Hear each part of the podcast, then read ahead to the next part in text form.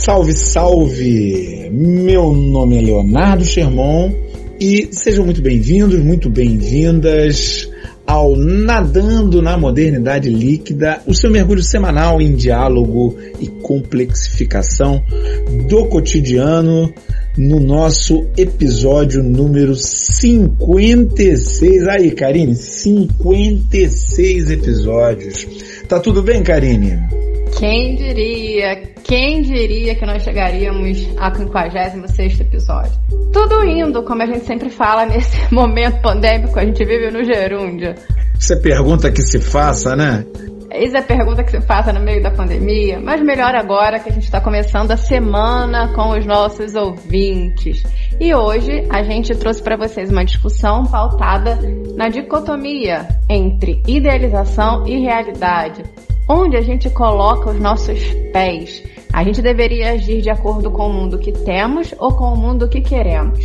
Na segunda parte, a gente discute um pouquinho sobre se viver por um ideal daria a gente um gostinho de superioridade moral. Será? Será? Vamos mergulhar? Vamos!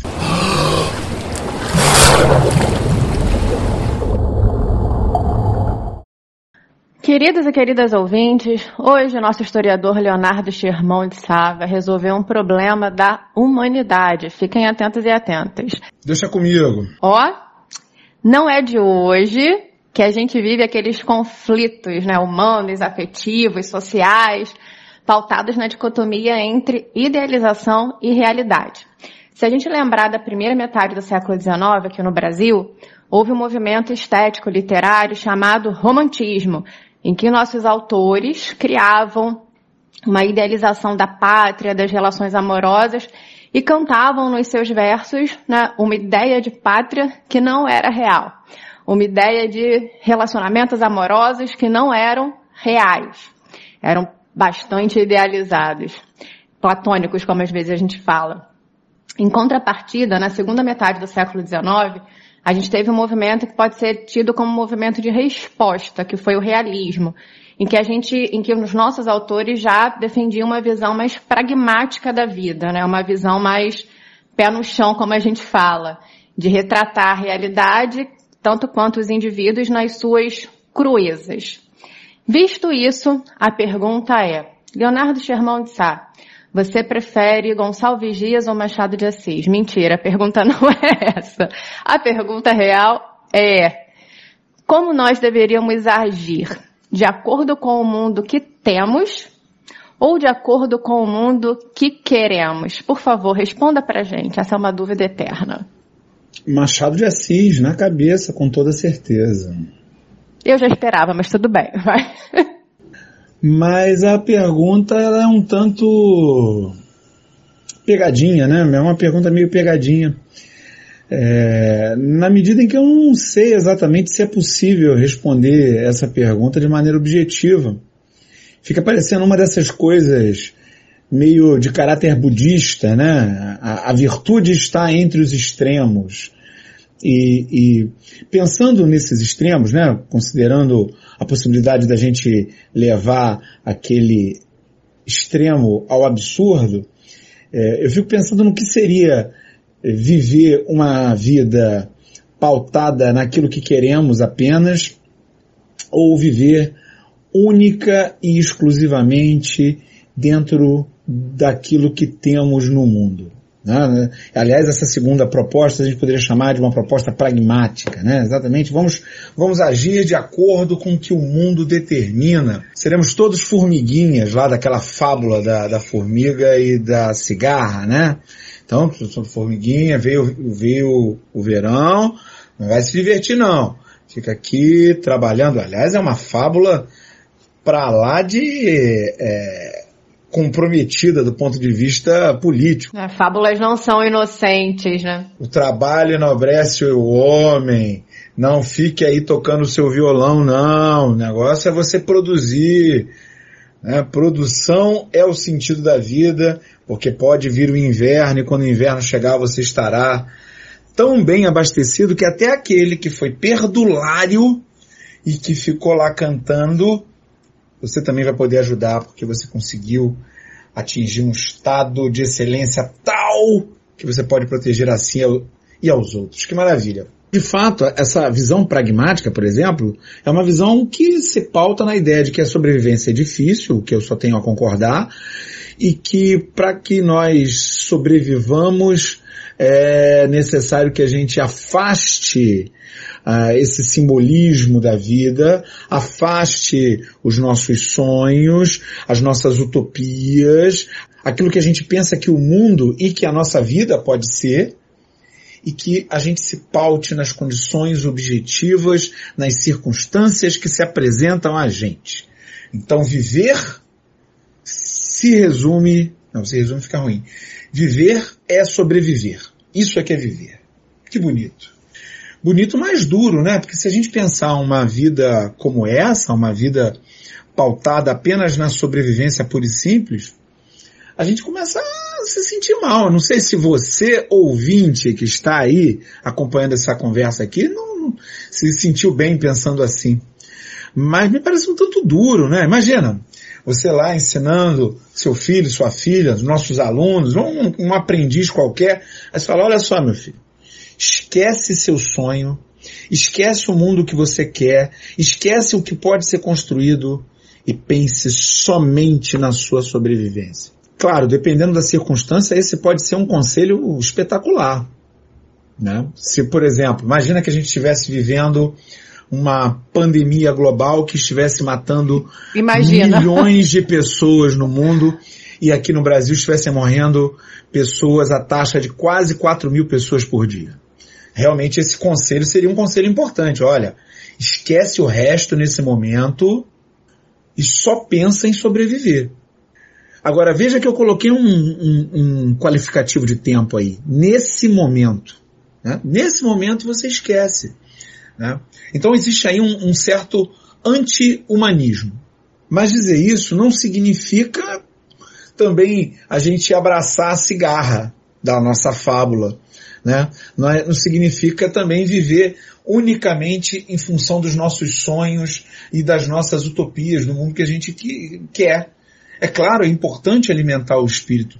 Nós, humanos, somos pessoas que fomos formadas a partir de uma evolução que nos trouxe um caráter simbólico fundamental. O que nos separou dos nossos é, parentes que não são como nós foi a nossa capacidade simbólica. Quando uma pessoa levantou e, e pintou na, na, parede de uma caverna, ou que enterrou os seus mortos porque estava triste e achava que aquilo ali ia ajudar de alguma maneira.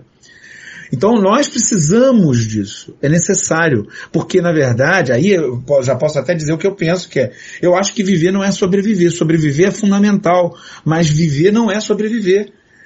Por outro lado, se a gente abraça a ideia de que a gente tem que alimentar o espírito todo o tempo, a gente entra num mundo de ilusão que traz riscos à nossa existência.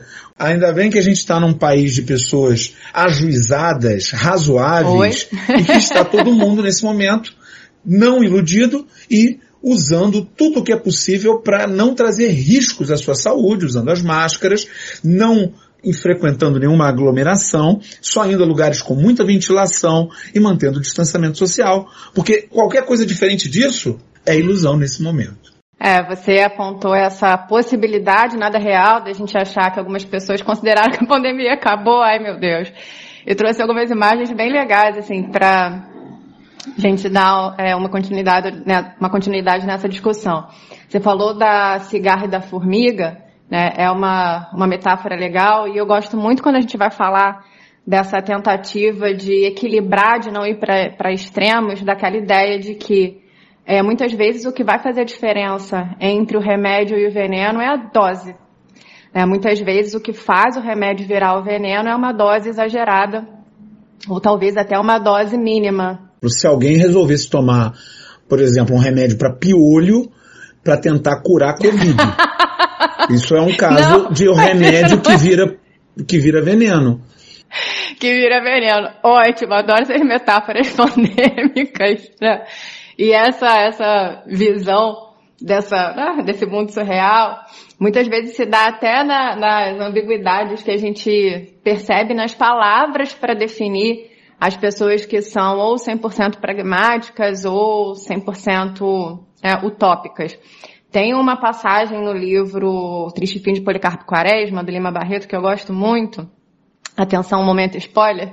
Que é quando o Policarpo Quaresma encontra com Floriano Peixoto e aí ele vai falar para o Floriano Peixoto dessa vontade dele de reacender a pátria do seu potencial adormecido. E o Floriano responde para ele: "Tu és um visionário". Né? E essa palavrinha visionário, ela ganha essa acepção dupla. Ele pode ser tanto um visionário de maneira positiva, como aquela pessoa que enxerga lá na frente, né? que enxerga além do que nós temos, enxerga além da realidade, e pode ser ter uma acepção negativa de ser você é um louco, você é um sonhador. Ainda mais tratando Floriano.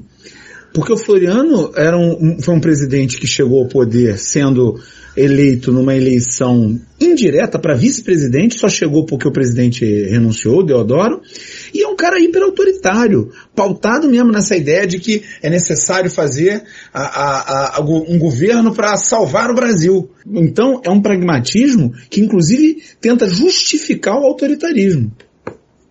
E o que a gente tem é ele confrontando uma, uma figura que o, o, o idolatra, né, que é o, o Policarpo Quaresma, que é esse visionário. É, é uma, uma, questão dessa ambiguidade que eu acho bem legal nessa nossa, né, nesse nosso conflito. Para onde que eu vou? Eu piso na realidade ou viajo na, nas utopias? Que a gente não pode desconsiderar que viver por um ideal dá uma sensação de conforto, dá uma sensação de cura, dá aquela, aquela, aquele desejo seu de reafirmação de que você pode ver além do que temos, como você falou, de que a gente não está só sobrevivendo, mas a gente está vivendo e alimentando o espírito, né? que foi uma, uma metáfora que você também usou bem legal. Só que por outro lado, quando a gente vive 100% aí nessa idealização, me parece um tanto quanto arriscado. Porque botar os pés na realidade vai ter o seu papel de proteção, vai ter o seu papel de criação de consciência né, de tomada dessa realidade que é importante. E isso a gente percebe em referências práticas do, do cotidiano. Né? Por exemplo, é, a minha sociedade, na minha sociedade ideal, né, não seria perigoso para mim, enquanto mulher, entrar num Uber, por exemplo, entrar no carro com um homem desconhecido e não prestar atenção no que está acontecendo, porque na minha sociedade ideal essa não é uma situação arriscada. Né? Eu, a pessoa com certeza vai me levar para casa, para o meu trajeto. É, eu poderia dormir no carro, eu poderia não prestar atenção no, no, na direção, né? no, no caminho, porque isso é o meu mundo ideal. No entanto, quando eu estou nessa situação, eu preciso tomar a minha dose de realidade e sim, perceber que eu estou numa situação de perigo. Isso para mim é um alerta. Então, assim, essa realidade, ela vai me proteger de alguma maneira. Ser pragmática tem um viés de proteção que eu acho que a gente não pode desconsiderar. Quando a gente fala de situações, por exemplo, também em relação ao trânsito, né? A gente já conversou sobre isso. No nosso mundo ideal, a gente está para atravessar a rua, o sinal está vermelho, os carros vão parar. Então, se eu vou atravessar a rua e vejo um carro vindo, né, eu vou ignorar, vou viver no meu mundo ideal. Ah, o carro tá, sinal tá vermelho, o carro vai parar. Eu vou atravessar sem me preocupar se esse carro vai parar ou não. Eu coloco a minha vida em risco. Não, eu, eu conheço, eu conheço gente que diz, ele está me vendo. ele está me vendo. Ah, não, de o jeito risco nenhum. é que ele esteja realmente te vendo, esteja mirando em você. Esse é que é o risco. Isso ainda é pior, né? Mas assim, é aquilo, no mundo ideal, isso não aconteceria. Então a gente precisa muitas vezes trazer para a realidade. E, e, pensando que esse trazer para a realidade não é uma forma nossa de aceitação, que isso a gente ouve muito, né? Quando a gente é, é, adota uma postura um tanto quanto pragmática, principalmente nessas situações do cotidiano. Ah, mas então você aceita a realidade da misoginia no mundo? Claro que não. Eu não aceito, né? No meu mundo ideal não existe misoginia. Mas na minha realidade existe. Então eu preciso sim me precaver a gente acaba ficando entre aceitação e ilusão, né? Porque é, a, a, o pragmatismo fica como a, a, ideia, o pragmatismo fica marcado como conformidade, né? Como conformismo. O pragmatismo fica marcado como conformismo e o, uma visão mais utópica fica marcada como uma visão que beira a loucura. Né? Resta saber se os mutantes estão certos. Em dizer que muito mais louco é quem me diz e não é feliz. Eu sempre penso em que dose de loucura seria essa. Você falou de 100% do tempo. Na realidade é muito difícil a gente viver 100% do tempo em um desses aspectos. Eu me lembro de uma, uma conversa que eu tive com duas alunas espetaculares. Só não vou falar os nomes delas aqui porque eu não pedi autorização. Elas saberão, elas saberão. Elas saberão. Hoje elas são mulheres, já estão aí nas faculdades da vida e tal. Mas na época elas eram meninas e elas vieram para mim muito revoltadas. Eu estava trabalhando o feminismo numa das minhas aulas. Era um, um currículo de século XX. Eu estava falando das ondas feministas. E elas, muito empoderadas lá do, do alto dos seus, sei lá, 14 anos, vieram revoltadas dizendo que as famílias lá, as mães, os pais, tinham é, deixado elas muito revoltadas porque tinham pedido para que elas maneirassem nas roupas e elas queriam usar roupas mais provocantes, não sei. A justificativa familiar era exatamente evitar casos de assédio. E elas vieram para mim claramente querendo que eu desse a minha aprovação à revolta, né? Ou pelo menos conversar comigo. Olha, isso aqui não é um absurdo. E eu falei, olha, vocês estão certas, mas os familiares de vocês também estão certos. É, não tem jeito. Né? É, tá todo mundo certo né, nessa história. Porque de fato o que elas justificavam é, não sou eu que tenho que controlar minha roupa, é o homem desgraçado lá, o assediador que tem que ser controlado, pela lei até. Elas estão certas, elas estão cobertas de razão. Elas usaram uma ideia verdadeira, né? É verdadeiro pra caramba. Mas os pais delas também, os pais, as mães, não sei lá quem foi, também estavam certos, porque, uh, por outro lado, elas não eram senhoras dos seus narizes. Elas não poderiam optar pelo risco por conta própria. O risco também era absorvido pelas famílias. E as famílias assumem a responsabilidade de evitar problemas para as meninas. Então, é, que, que direito que tem o pai e a mãe de ver aquilo ali, saber que pode dar algum problema e não falar nada? Será que tem direito? Na minha visão, não. Então os pais também estão certos. Elas, se quiserem, aí é outra história. Agora, que são adultas, aí faz o que quiser. Mas ali, com uma menina que às vezes nem sabe direito, né? não sei se elas sabiam ou não, mas o papel das familiares é, é, botar algum freio ali, da mesma maneira que não deixaria ir com alguma coisa que fosse muito valiosa para um lugar em que pudesse haver algum tipo de assalto. Né? Ah, você vai com um relógio hiper ultra valioso para um, um bloco de carnaval. Não dá. Então é mais ou menos essa mesma ideia, a ideia dos dois certos. É, e essa ideia dos dois certos, às vezes, ela leva a gente a essa, esse tipo de argumentação. Porque a ideia delas realmente não está incorreta, né? É, deveríamos viver num mundo em que a sua roupa, a roupa que a gente veste, não é, é, causasse esse tipo de preocupação. Né? E isso que você falou também da realidade, viver 100% da reali na realidade às vezes é difícil. E eu acho que justamente essa dificuldade muitas vezes que leva a gente talvez a, a, descambar para idealização de maneira um pouco é, não racional, né? E aqui eu, eu falo assim de, do lugar de alguém que está falando sobre a importância de uma vida pragmática mas se eu me deixar ir pelos instintos, eu sei que eu beiro a idealização. Eu sei que eu tenho um lado muito forte Dom Quixote, assim. É, tem vários momentos do dia, eu posso falar que são vários momentos todos os dias, em que eu me pego olhando para a parede e pensando, nossa, eu, eu, meu sonho, meu ideal é viver num mundo em que a arte sensibilize as pessoas e que nós possamos estar numa sociedade harmônica que dialogue. Aí você vai me perguntar, ah, mas a gente não tem diálogo com né, questões intolerantes, mas no meu mundo ideal questões intolerantes não existem. Então, assim, vários momentos tem esse lado quixotesco que aparece. É, mas a gente precisa, talvez, por esse viés um pouco adulto, né, essa vida adulta, dar uma parada e pensar, não, não dá para viver como, como Don Quixote, né? A gente precisa, de repente, pegar essas nossas utopias e não excluí-las, mas dar um ar de pragmatismo a ela para também não viver numa vida de zero desejos, utopias e, e idealizações. E para a gente tentar solucionar essa dicotomia universal, vamos chamar quem entende do assunto. É a hora do. E agora, José? Na primeira parte, a gente discutiu um pouco sobre as doses de realidade e de idealização que conversam na nossa vida.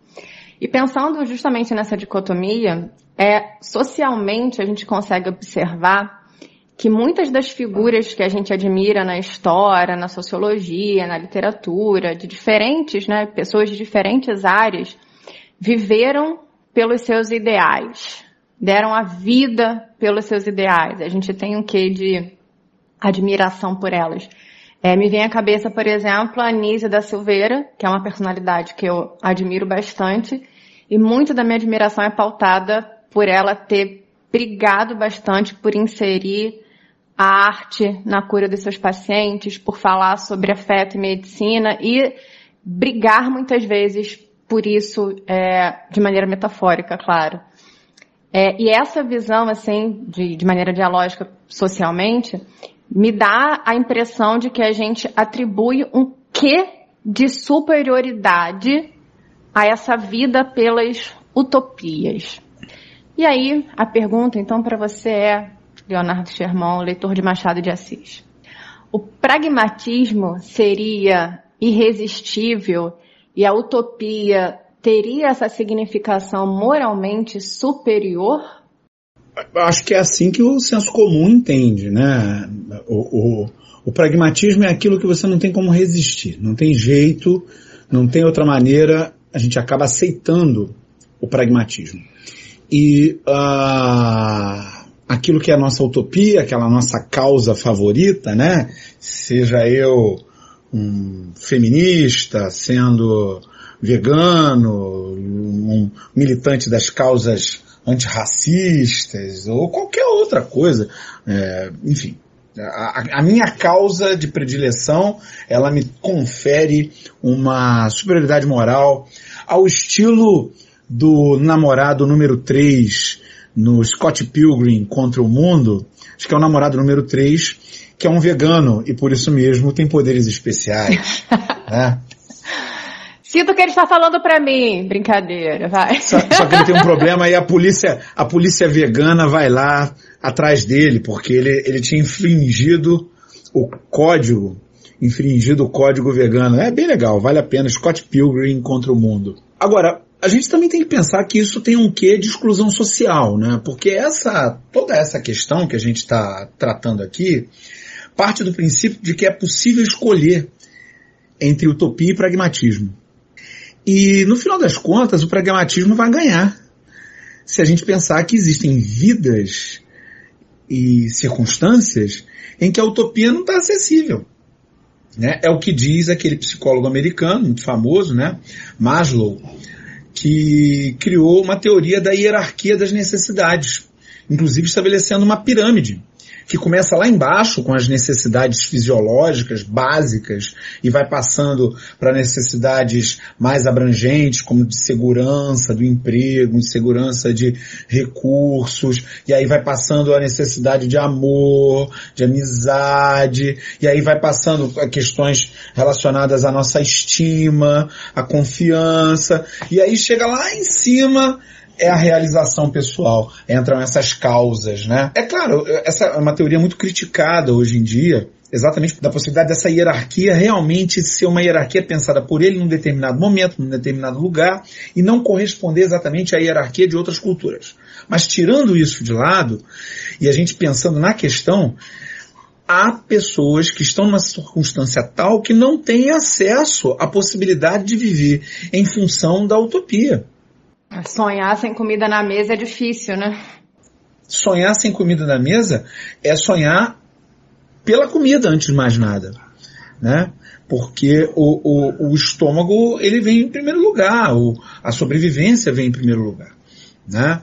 Então, é, é, no final das contas, me fica a impressão de que a gente é, acaba orbitando ou caminhando em duas dimensões ao mesmo tempo. Uma dimensão é exatamente essa singularidade, a nossa circunstância, aquilo que a gente vive. É possível viver pela utopia ou não tem jeito? Eu tenho que batalhar só pela comida? E a outra seria a nossa sensibilidade.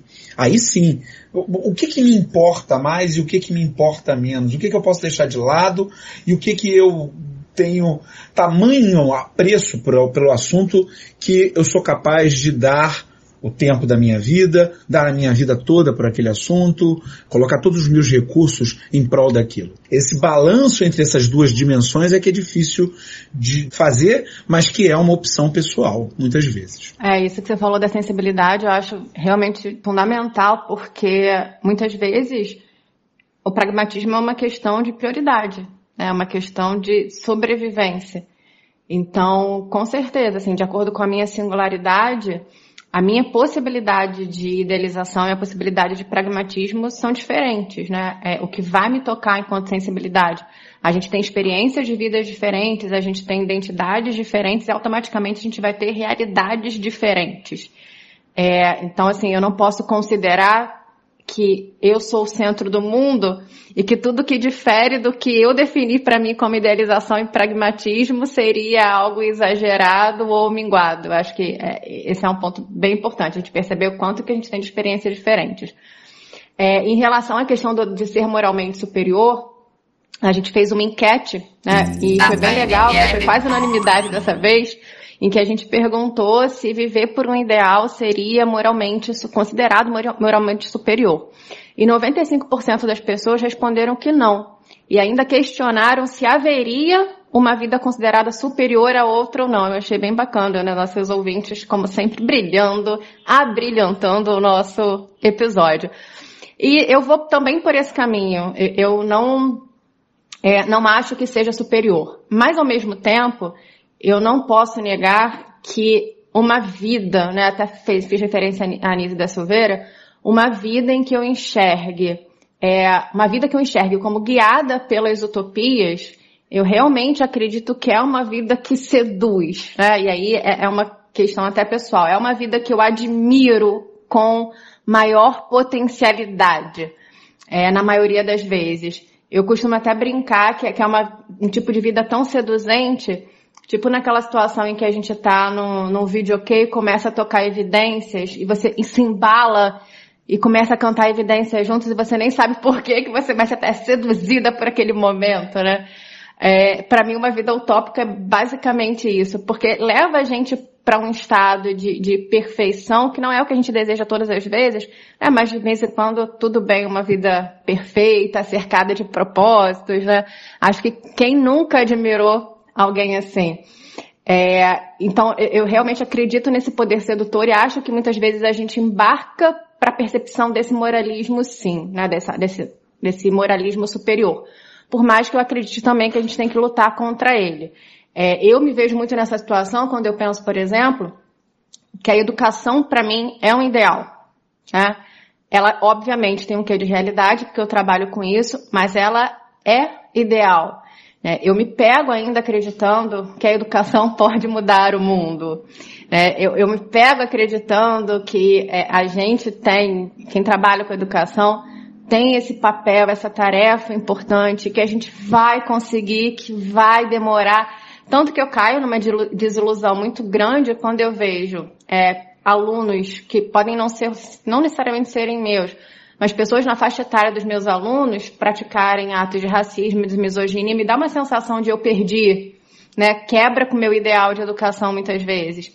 E eu já me peguei em alguns momentos falando, ah, minha vida tem um propósito, né? A educação é o meu propósito de vida e descambando um pouquinho para essa sensação de superioridade. Admito, assim, às vezes a gente escorrega para ir. E aí eu vou tentando voltar para essa, né, para essas, é, botando meu pé na realidade. Até você falou do, do filme do vegano, né? E aí brinquei aqui que você estava falando para mim.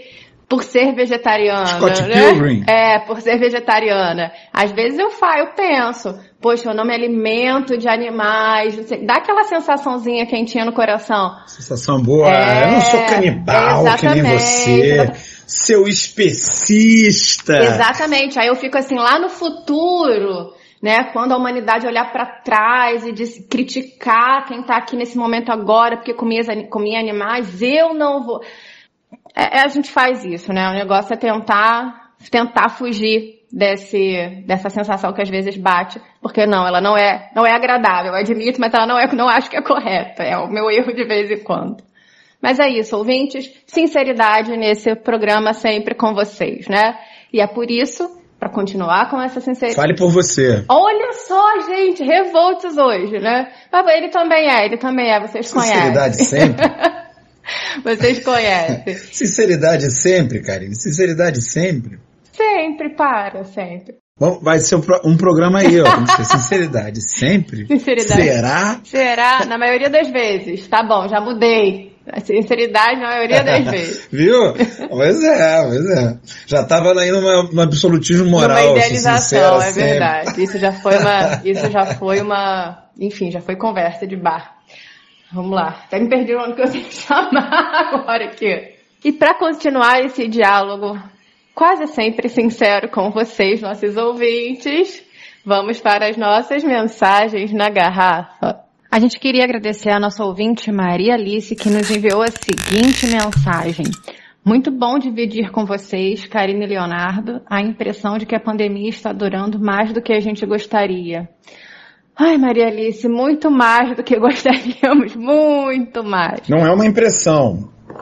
É uma verdade. É uma realidade uma realidade objetiva.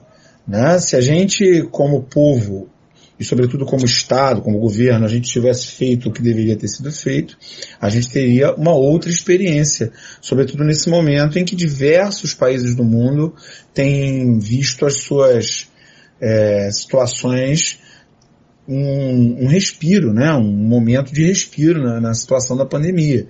Não que resolveu, não resolveu, lugar nenhum resolveu. Mas a gente aqui não respirou em momento nenhum por conta da péssima condução. Mas lugar nenhum tá batendo 3.700 mortos, né? Exatamente. Claro, sabotaram tudo, sabotaram todo o combate, agora a gente está pagando esse preço. Então a gente tem que se cuidar mesmo. É, e é, um, é muito importante para a gente também. Foi muito importante dividir isso com vocês. Foi uma maneira da gente desengasgar. Obrigada pela sua mensagem e por fazer esse diálogo com a gente. E a gente aproveita para agradecer também a você que está aí dando o seu joinha, mandando aquela positividade na forma de um coração. Favorite a gente no seu tocador, dê uma curtida porque isso ajuda a nossa divulgação. Momento blogueirinhos, eu queria aproveitar para pedir para vocês, além de favoritar, como disse Leonardo Sherman. Joinha. Joinha. Continuarem dialogando com a gente e mandando mensagens, respondendo as nossas enquetes, porque todo esse movimento é bastante importante para a gente ir fazendo um programa bacana para vocês. Um beijo, queridas e queridos ouvintes, e até a nossa próxima semana. Valeu, galera! Cuidem-se, a pandemia está seríssima. E até semana que vem.